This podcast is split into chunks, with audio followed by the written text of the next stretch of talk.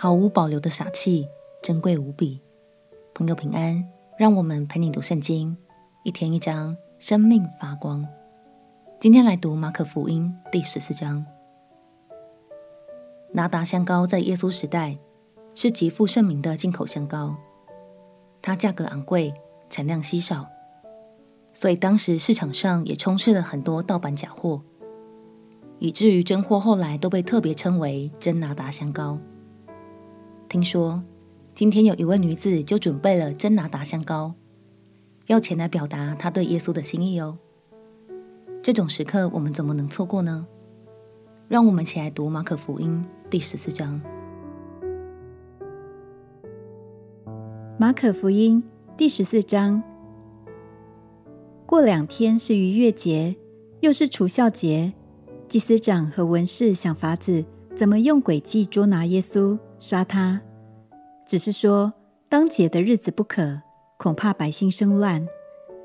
耶稣在伯大尼长大麻风的西门家里坐席的时候，有一个女人拿着一玉瓶至贵的真拿达香膏来，打破玉瓶，把膏浇在耶稣的头上。有几个人心中很不喜悦，说：何用这样枉费香膏呢？这香膏可以卖三十多两银子，周济穷人。他们就向那女人生气。耶稣说：“由他吧，为什么难为他呢？他在我身上做的是一件美事，因为常有穷人和你们同在，要向他们行善，随时都可以。只是你们不常有我。他所做的是尽他所能的，他是为我安葬的事，把香膏预先浇在我身上。我实在告诉你们，普天之下。”无论在什么地方传这福音，也要述说这女人所做的，以为纪念。十二门徒之中有一个加略人犹大去见祭司长，要把耶稣交给他们。他们听见就欢喜，又应许给他银子。他就寻思如何得便把耶稣交给他们。除酵节的第一天，就是宰逾越羊羔的那一天，门徒对耶稣说。你吃逾越节的筵席，要我们往哪里去预备呢？耶稣就打发两个门徒，对他们说：“你们进城去，必有人拿着一瓶水迎面而来，你们就跟着他。他进哪家去，你们就对那家的主人说：夫子说，客房在哪里？我与门徒好在那里吃逾越节的筵席。他必指给你们摆设整齐的一间大楼。”你们就在那里为我们预备。门徒出去进了城，所遇见的正如耶稣所说的，他们就预备了逾越节的筵席。到了晚上，耶稣和十二个门徒都来了。他们坐席正吃的时候，耶稣说：“我实在告诉你们，你们中间有一个与我同吃的人要卖我了。”他们就忧愁起来，一个一个的问他说。是我吗？耶稣对他们说：“是十二个门徒中同我站守在盘子里的那个人。人子必要去世，正如经上指着他所写的。但卖人子的人有祸了。那人不生在世上倒好。”他们吃的时候，耶稣拿起饼来，祝了福，就擘开，递给他们，说：“你们拿着吃，这是我的身体。”又拿起杯来，祝谢了，递给他们，他们都喝了。耶稣说：“这是我立约的血，为多人流出来的。我实在告诉你们，我不再喝这葡萄汁，直到我在神的国里喝新的那日子。”他们唱了诗，就出来往橄榄山去。耶稣对他们说：“你们都要跌倒了，因为经上记着说。”我要击打牧人，羊就分散了。但我复活以后，要在你们以先往加利利去。彼得说：“众人虽然跌倒，我总不能。”耶稣对他说：“我实在告诉你，就在今天夜里，鸡叫两遍以先，你要三次不认我。”彼得却极力地说：“我就是必须和你同死，也总不能不认你。”众门徒都是这样说。他们来到一个地方，名叫克西马尼。耶稣对门徒说：“你们坐在这里，等我祷告。”于是带着彼得、雅各、约翰同去，就惊恐起来，极其难过，对他们说：“我心里甚是忧伤，几乎要死。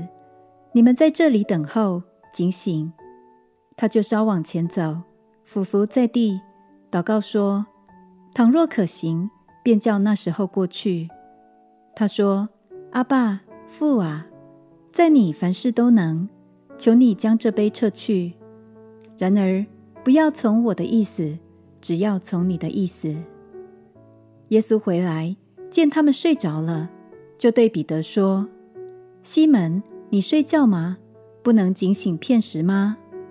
总要警醒祷告，免得入了迷惑。你们心灵固然愿意，肉体却软弱了。”耶稣又去祷告，说的话还是与先前一样。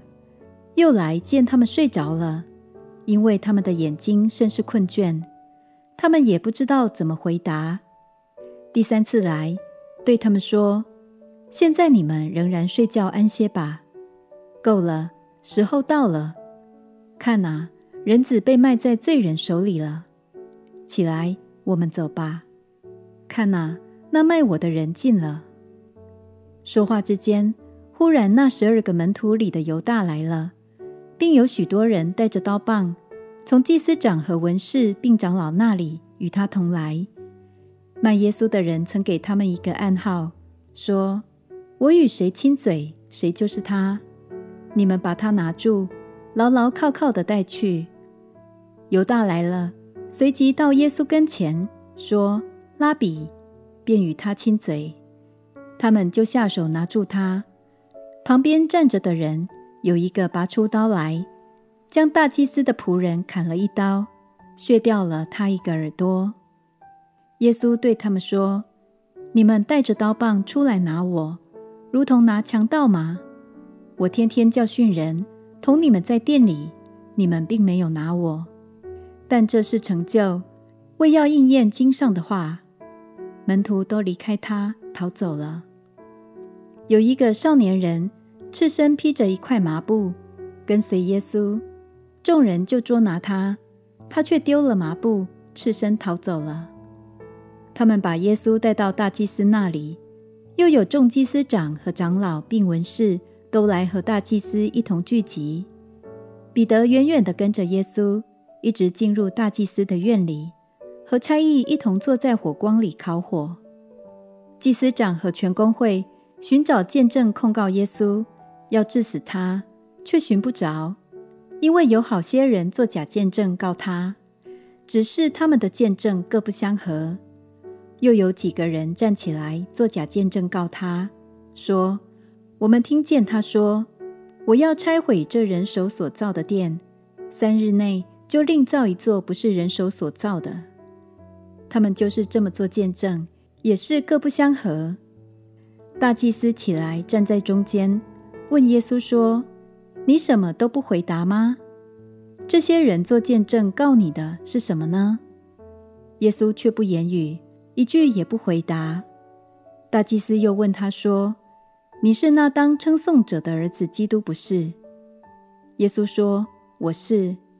你们必看见人子坐在那全能者的右边，驾着天上的云降临。”大祭司就撕开衣服，说：“我们何必再用见证人呢？你们已经听见他这健忘的话了。你们的意见如何？”他们都定他该死的罪，就有人吐唾沫在他脸上，又蒙着他的脸，用拳头打他，对他说：“你说预言吧。”差役接过他来，用手掌打他。彼得在下边院子里，来了大祭司的一个使女，见彼得烤火，就看着他说：“你素来也是同拿撒勒人耶稣一伙的。”彼得却不承认。说：“我不知道，也不明白你说的是什么。”于是出来，到了前院，鸡就叫了。那使女看见他，又对旁边站着的人说：“这也是他们一党的。”彼得又不承认。过了不多的时候，旁边站着的人又对彼得说：“你真是他们一党的，因为你是加利利人。”彼得就发咒起誓的说：“我不认得你们说的这个人。”立时鸡叫了第二遍。彼得想起耶稣对他所说的话：“鸡叫两遍以先，你要三次不认我。”思想起来就哭了。